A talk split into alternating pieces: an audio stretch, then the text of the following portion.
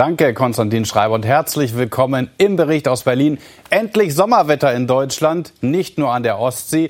Die Inzidenz sinkt bundesweit und für die ersten sind Ausgangsbeschränkungen seit heute aufgehoben. Licht also am Ende des Corona-Tunnels. Auf alle Fälle wächst jetzt der Druck, schnell weiter zu lockern über die Notbremse und einzelne Modellprojekte hinaus. Auch von deutschen Urlaubern und Hotelbetrieben, wie Klaus Weidmann uns am Bodensee zeigt. Die Geschichte spielt am. Urlaubsflair das ganze Jahr über. Wenn wir am See entlang gehen, sagen wir, wir möchten nicht von hier wegziehen. Hin zieht es jedes Jahr viele Touristen. Und so stehen fußläufig zum See in Immenstadt diese 300 Ferienwohnungen und Häuser. 11.000 Gäste kommen jedes Jahr, die meisten aus Deutschland. Doch seit über einem halben Jahr ist der Ferienwohnpark wegen des Lockdowns Geschlossen. Geschäftsführer Jochen Kirchhoff verwaltet den Stillstand. Er ist zuständig für die Vermietung der Eigentumswohnungen. An der Rezeption werden vorsorglich Buchungen entgegengenommen, wissend, dass sich nach derzeitiger Rechtslage niemand hier einquartieren darf. Ja, hoffentlich klappt alles. Dabei ist die Feriensiedlung sicher kein Pandemietreiber. Gäste und Personal begegnen sich kaum. Die Schlüssel werden über ein kleines Fensterchen ausgegeben. Trotzdem, Tourismus ist verboten. Die Zukunft ungewiss. Ja gut, wir wissen gar nichts. Ja. Also wir haben äh, weder von der Bundesregierung noch von der Landesregierung irgendwelche Öffnungsperspektiven bekommen. Es gibt auch keine Modellprojekte in Baden-Württemberg. Gastronomie und Hotels gehören zu den großen Verlierern im Ländle. Erst jetzt bastelt die Landesregierung an einem Plan für eine schrittweise Öffnung. Jochen Kirchhoff hat da eine Idee. Damit wir jetzt anfangen dürfen, äh, wollen wir halt zumindest mal die Leute beherbergen, die, von denen keine Infektionsgefahr mehr ausgeht. Sei es geimpft, getestet, genesen, egal, ja. Hauptsache Arbeit. Für ihn und seine 30 MitarbeiterInnen. Wenn Jochen Kirchhoff in dieser Saison keine Einnahmen macht, muss er das Personal entlassen. Die Feriensiedlung wäre hoch verschuldet und die Eigentümer der Wohnungen, wie dieser Handwerker aus dem Schwarzwald, verlieren viel Geld. Hier, das ist unser Haus, ja. Das ist für mich so wichtig, weil das Haus ist ein Teil von meiner Rente. Ohne die Mieteinnahmen hätte er 500 Euro im Monat weniger. Was er davon hält? Ich bin total sauer. Ich bin echt total sauer.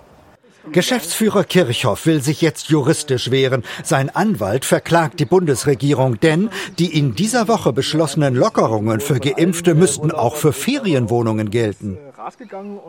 Dieser Sachverhalt ist ja im Wesentlichen identisch, wie wenn äh, Geimpfte und Genesene gemeinsam in eine Ferienwohnung in den Urlaub fahren. Von daher besteht überhaupt kein sachlicher Grund, diese beiden Lebenssachverhalte völlig unterschiedlich zu behandeln. Wenn der Anwalt mit seiner Klage durchkommt, dürften wenigstens Geimpfte und Genesene wieder im Ferienwohnpark Urlaub machen, so wie das Ehepaar Elze. Sie sind seit zehn Jahren Stammgäste, durchgeimpft im Sommer. Auch sie hätten gerne Klarheit. Schon wichtig, dass man erstmal rauskommt von daheim auch, dass man was anderes sieht, richtige Seeluft schnuppert auch und einfach die Gegend erkunden kann auch noch einmal. Urlaub in Deutschland, das wollen viele Deutsche, aber am Bodensee geht das derzeit noch nicht einmal für Geimpfte. Wer sich hier erholen will, fährt dann halt einfach ans andere Ufer, in die Schweiz. Und das ist natürlich eine komische Situation, dass der Deutsche in die Schweiz darf, aber nicht in Deutschland Urlaub machen darf. Das versteht keiner. Auch die Gäste nicht. Wohl also dem, der hier wohnt.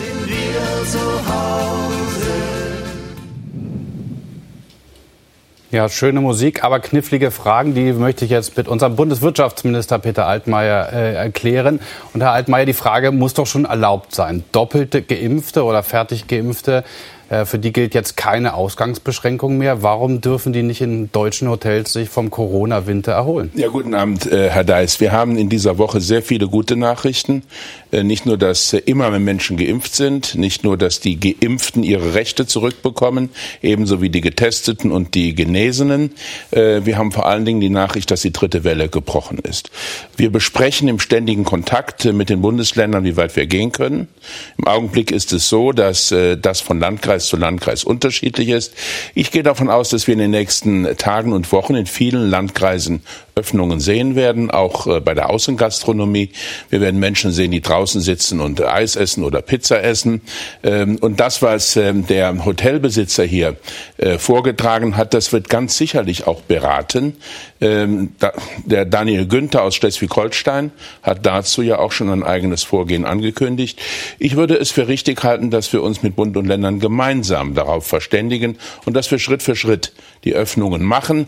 Und ja. zwar so, dass im Sommer auch Urlaub in Deutschland möglich Aber ist. Aber bei dem Punkt, den Sie ansprechen, geht es ja über die Inzidenzwerte. Bei dem, was wir jetzt hier gerade gesehen haben, geht es über Logik. Doppelt Geimpfte sind keine Infektionsgefahr. Sie dürfen ohne Kontaktbeschränkungen sich bewegen. Warum dann nicht auch in Hotels? Übrigens, Sie sehen ja gerade, äh, was jetzt passiert. Das kann Ihnen nicht gefallen, dann machen die Deutschen eben auf der anderen Bodenseeseite Urlaub, nämlich in der Schweiz. Ja, das ist richtig, aber das äh, kann und darf der Bundeswirtschaftsminister alleine nicht entscheiden. Äh, dazu haben wir medizinische Beratung und wir reden mit den Ländern und versuchen ein einheitliches Vorgehen zu erreichen. Es wäre, glaube ich, kaum jemandem vermittelbar, wenn man am Bodensee dann in Urlaub machen könnte und äh, einige Kilometer weiter in Garmisch-Partenkirchen nicht. Und deshalb müssen wir ein gemeinsames Vorgehen Regeln absprechen. Aber ich gehe davon aus, wenn alle auch sich Mühe geben und ein bisschen vorsichtig sind bei den Öffnungen, die jetzt kommen werden, dass wir dann in wenigen Wochen erleben werden, dass Hotels, Pensionen, Ferienwohnungen öffnen und dass die Menschen hier in Deutschland Urlaub machen können. Wie schnell geht das denn? Ich denke jetzt mal an Pfingsten. Äh, äh Außengastronomie haben Sie gerade schon angesprochen. Kann das jetzt schnell gehen oder wie ist da die Perspektive? Ja, wir erleben, dass im Augenblick die Infektionen jeden Tag um 25 Prozent im Vergleich zur Vorwoche zurückgehen. Das ist fast schon ein exponentieller Rückgang der Infektionen. Äh, wenn das so weitergeht, werden wir äh, noch in dieser Woche sehr, sehr viele Landkreise haben, die unter 100 und einige auch, die unter 50 kommen. Äh, und das ist eine wirklich sehr, sehr wichtige Perspektive für alle Beteiligten. Das äh, ist, wie Sie richtig sagen, getrennt zu sehen davon, was man Geimpften und Genesenen zusätzlich an Möglichkeiten anbieten kann. Äh, das werden wir dann zu entscheiden haben. Heute ist es so, wir behandeln Geimpfte und Genesene so wie Getestete. Und wenn Sie dann die Hotels öffnen, dann heißt das natürlich auch, dass Sie mit einem Test in diesem Hotel äh, übernachten können. Ansonsten wäre es ja wieder eine Ungleichbehandlung. Ja. Und deshalb muss es beraten werden. Aber ich glaube, dass wir alle wollen, dass nach diesen vielen langen, schweren Monaten äh, es wieder möglich sein muss, äh, dass die Normalität Schritt für Schritt zurückkommt. Kurze Frage noch. Sie sagen, es muss beraten werden. Wie ist ja auch Ländersache. Wo wird das beraten? Die Ministerpräsidentenkonferenz hat sich ja als Instrument, da sind wir uns wahrscheinlich einig, eher überlebt. Ja, die Bund und Länder äh, arbeiten zusammen. Das äh, organisiert sich über das Bundeskanzleramt, den Chef des Kanzleramtes Elge Braun, äh, mit den Chefs der Staatskanzleien. Äh, wir versuchen, ein möglichst einheitliches Vorgehen zu ermöglichen. Nicht im Hinblick auf die Inzidenzen. Die werden pro Kreis beobachtet und entschieden. Und das ist ja ein großer Fortschritt für die Betroffenen, weil Öffnungen dann früher möglich sind. Aber auch die allgemeinen Fragen der Pandemie müssen mit den Ländern besprochen werden. Im Übrigen auch im Bundeskabinett. Wir haben ein Corona-Kabinett. Äh, wir reden jede Woche über diese Fragen und äh, wir haben jetzt viele Wochen hinter uns, wo wir Verschärfungen beschließen mussten, was niemandem von uns leicht gefallen ist. Und jetzt kommt hoffentlich die Zeit, wo es auch Erleichterungen geben kann. Das erwarten viele Menschen und das sollten wir nicht enttäuschen. Danke soweit. Erstmal, wir sprechen gleich noch wieder. Was für Zeiten nämlich für die Union, das anhaltende Umfragetief von Kanzlerkandidat Laschet, nun auch noch die Klatsche vom Verfassungsgericht in Sachen Klimaschutz. Aber siehe da, auf einmal geht's voran. In Windeseile soll da nun ein neues Klimaschutzgesetz durchgepeitscht werden. SPD und Union vereint im Willen, da jetzt noch schnell einen grünen Wahlkampfschlager abzuräumen. Aber so manch einer in der Union sieht das Urteil aus Karlsruhe auch als Chance. Kirsten Gischek. Für uns ist klar, wir wollen Klimaneutralität deutlich vor Mitte dieses Jahrhunderts. Nämlich bereits 2045. Unser Ziel muss sein 2040. Wir erleben ja im Moment einen richtigen Überbietungswettbewerb im Klimaschutz. Schneller klimaneutral, die Bundesregierung macht Tempo, die Union ist unter Druck. In den Umfragen überholt von den Grünen, bei der Gesetzgebung getrieben vom Bundesverfassungsgericht. Dort hatte auch der CSU-Umweltpolitiker Josef Göppel geklagt, aus Frust über die Klimaignoranz seiner Parteifreunde. Ich hatte ja selbst oft genug erlebt, dass äh, meine Bemühungen, in der Bundestagsfraktion der Union keine Fortschritte gebracht haben. Und deswegen kam ich zu der Meinung, es muss ein Anschub von außen kommen. Nun soll das Klimaschutzgesetz schnell geändert werden. Doch die Union hat jahrelang gebremst, etwa beim Ausbau der Windenergie. In Nordrhein-Westfalen, wo CDU-Chef Armin Laschet seit 2017 regiert, klagen die Windkraftbetreiber. Wenn die CDU jetzt auf Basis des äh, Verfassungsgerichtsurteils noch hektisch Änderungen verbreitet, dann ist das nicht glaubwürdig. Sie hat jahrelang und richtig erklärtermaßen versucht, die Windkraft einzugrenzen und zu behindern. Bereits 2017 im Landtagswahlkampf hatte Laschet offensiv gegen Windräder Stimmung gemacht. Das ist dann ein grüner Lobbyismus. Da wird übrigens auch Geld verdient. Es ist nicht die Caritas, wer Windräder aufstellt. Mit Kohlekraftwerken, die nur 400 Meter von Wohnhäusern wegstehen, hat die CDU kein Problem. Windräder sollen in NRW aber lieber 1500 Meter Abstand halten. Dabei ist der Windkraftausbau seit 2017 sowieso schon um rund 75 Prozent zurückgegangen. Doch auch der Wirtschaftsminister gibt für größere Abstände Rückendeckung. Diese Diskussionen sind dann gemündet in den Beschluss des Koalitionsausschusses über die 1000 Meter Abstandsregelung, die das Klimakabinett bestätigt hat. Das heißt aber immer weniger Platz für Windräder. Wut vor Ort in NRW. Die Leute fahren nach Paris und erklären 1,5 Grad Ziele und zu Hause wird nichts entsprechend dieser Zielsetzung umgesetzt. Das ist für mich das Beispiel global schwätzen und lokal verhindern. In der Klimaunion vernetzen sich inzwischen engagierte Klimaschützer der Union. Mitgründerin Wiebke Winter will ihre Partei antreiben. Wir müssen ehrgeiziger werden, denn weder die Wirtschaft noch wir alle haben was davon, wenn wir irgendwann zwei Grad oder noch mehr Erderwärmung haben und wir in diesem Land nicht mehr vernünftig leben können. Nicht nur für die jüngere Generation könnte die Union sonst unwählbar werden, fürchtet Josef Göppel. Es reiche nicht, nur Klimaziele anzukündigen. Die Stunde der Wahrheit kommt jetzt äh, bei den einzelnen Maßnahmen. Und die Glaubwürdigkeit von Laschet und Söder wird sich an den Maßnahmen messen lassen müssen. Herr Altmaier, es geht um die Maßnahmen. Blick nach vorne, bitte konkrete Antworten. Deutschland will jetzt früher klimaneutral werden, früher reduzieren. Das geht nur mit massivem Mehrausbau von erneuerbaren Energien, also auch Windkraft. Was heißt das für die Abstandsregel? Wie soll das gehen? Nun, es geht darum, dass wir genügend Flächen zur Verfügung stellen. Da gibt es äh, ungenutzte Flächen, die man nutzbar machen kann. Das muss vor Ort entschieden werden bei den Bundesländern, bei den äh, Kommunen und Landkreisen. Äh, wir haben uns vorgenommen, jetzt schon bis zum Jahre 2030 erheblich mehr Windräder aufzustellen. Das werden wir noch einmal nach oben korrigieren müssen. Dass es einen Mindestabstand gibt zu Wohnhäusern, wenn ein Windrad von 150 Meter Höhe beispielsweise gebaut wird, das wird auch von niemandem bestritten. Die Frage ist, wie groß er im Einzelfall sein muss. Und die Regelung, über die Sie sprechen, wird von den allermeisten Bundesländern auch gar nicht umgesetzt und angewandt. Insofern sollten wir uns darauf konzentrieren, dass die Genehmigungsverfahren schneller werden. Und es sind auch deshalb so wenig Windräder gebaut worden, weil jedes Bundesland den Naturschutz selbstständig auslegt und es einen großen Flickenteppich gibt. Und deshalb werbe und plädiere ich dafür, dass wir hier zu einer bundeseinheitlichen Lösung kommen. Das war mit der Kollegin Schulze bislang noch nicht machbar, aber ich habe die große Hoffnung, ja, dass wir das Genehmigungsverfahren, das habe ich natürlich erwartet. Trotzdem, Sie haben ja die Zahlen gesehen, der Ausbau wird massiv abgebremst. Er muss aber massiv nach oben. Nochmal die Frage Abstandsregelung. Gehen Sie daran? Nein, das ist eine, wir haben ein Bundesgesetz beschlossen, dass die Länder 1000 Meter Abstandsregelung beschließen können. Äh, das haben bislang nur ganz wenige Länder umgesetzt. Und ich glaube, dass ähm, es wenig Sinn macht, hektisch ständig Gesetze zu verändern.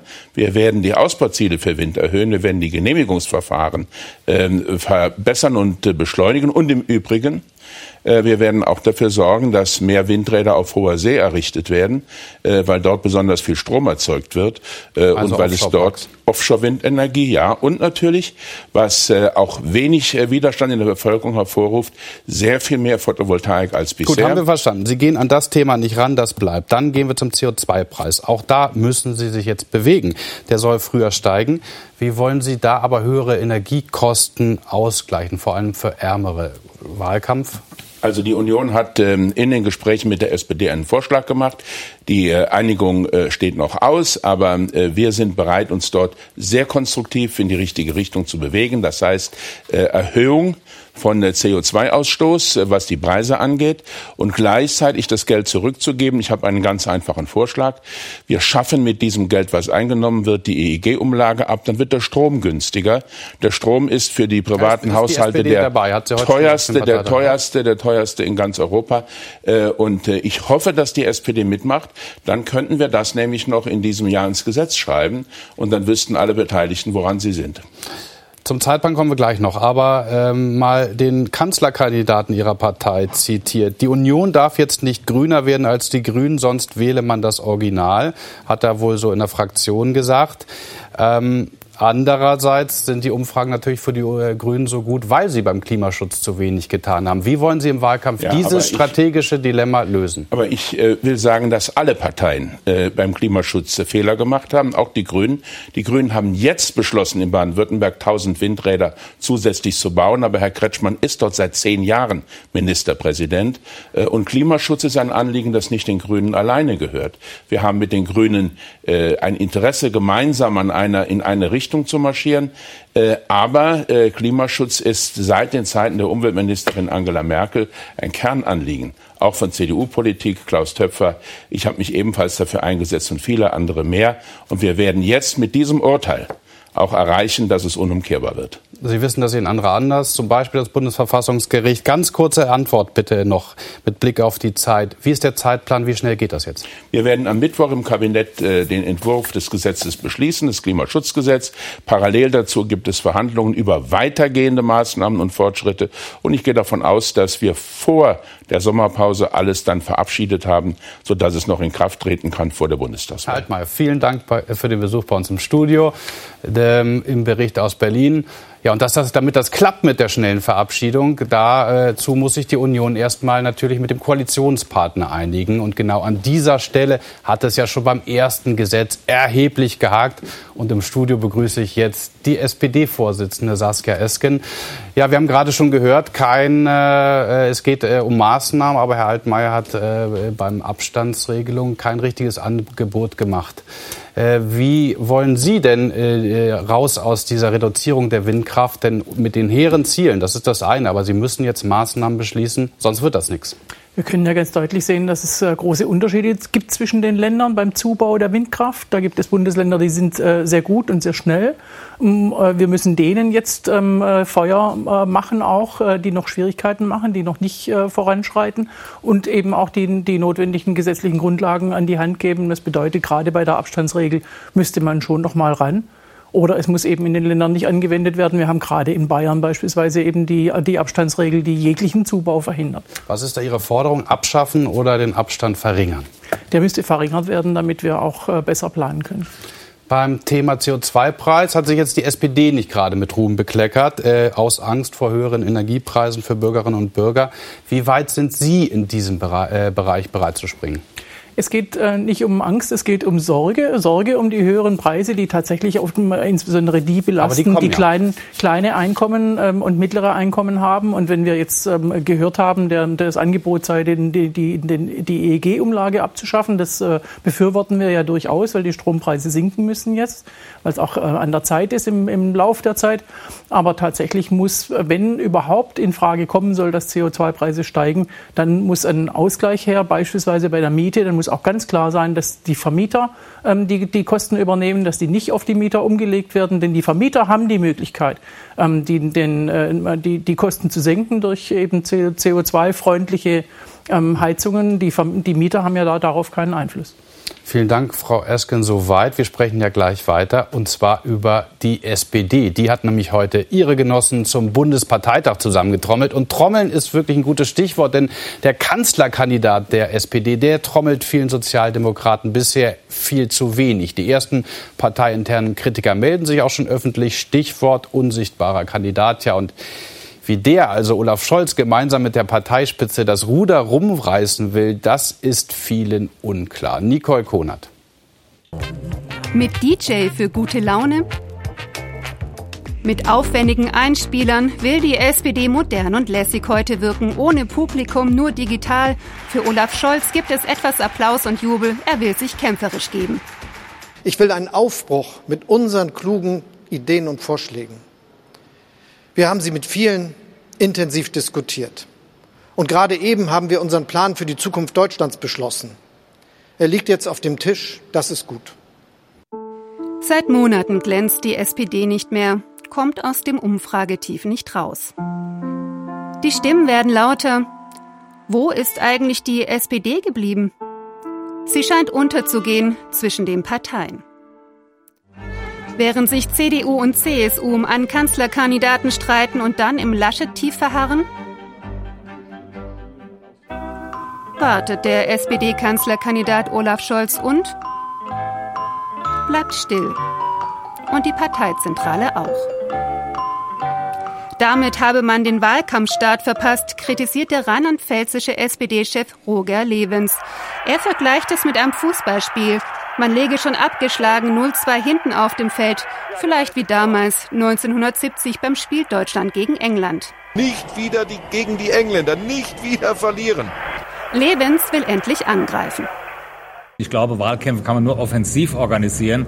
Wir haben Top-Mittelstürmer, dann muss man ihn auch in Stellung bringen. Dann können die Tore geschossen werden und dann kommt man nach vorne.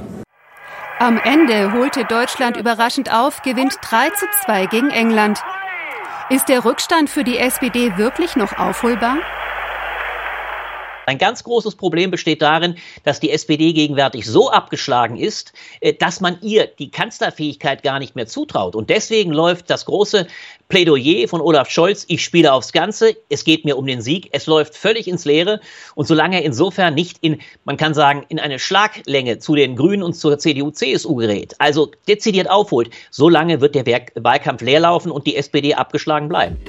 Mit Slogans wie Respekt, Zukunft, Europa will nun die SPD Wähler gewinnen dass die Zweifel an der Sicherheitskomponente der Grünen so groß werden, dass man das Vertrauen in Annalena Baerbock, das momentan da zu sein scheint, verliert, dann könnte so etwas stattfinden wie ein Rückfluss zu Olaf Scholz als der sicheren, dann irgendwie doch linksmittigen Variante.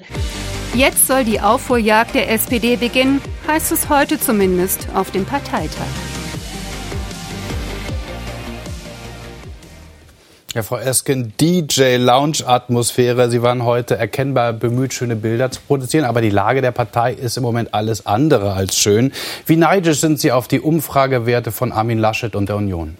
Schauen Sie, an so einem Tag wie heute, wo wir so einen erfolgreichen Parteitag hatten mit so einer großen Zustimmung für unser Zukunftsprogramm und auch für unseren Kanzlerkandidaten, ähm, da blicke ich eher auf uns und ich kann Ihnen sagen, es ist nicht die Lage der SPD, sondern die Lage äh, der Pandemie, die uns gezwungen hat, einen solchen Parteitag zu veranstalten, nämlich mit schönen Bildern, aber leider ohne Delegierte. Es hat uns sehr geschmerzt. Unsere Parteitage sind sehr viel von Stimmung getragen. Äh, normalerweise diese Stimmung zu produzieren bei einem digitalen Parteitag fällt schwer. Ich denke, wir haben äh, eine große Zustimmung ähm, erzeugen können, sowohl für unsere Programmatik als auch für unseren Kanzlerkandidaten. Und jetzt kann es losgehen. Wir haben diesen Tag ähm, ja mit Absicht geplant, mit, mit, äh, gutem, mit, mit, gutem, mit guter Vorbereitung. Wir haben, ja. äh, Olaf, wir haben Olaf Scholz im, im August äh, letzten Jahres nominiert, um dann äh, den Kopf frei zu haben, sowohl was unsere Führungsfragen anbelangt, auch was die programmatischen Fragen an, anbelangt, uns Zeit nehmen zu können, tatsächlich dieses Zukunftsprogramm zu erstellen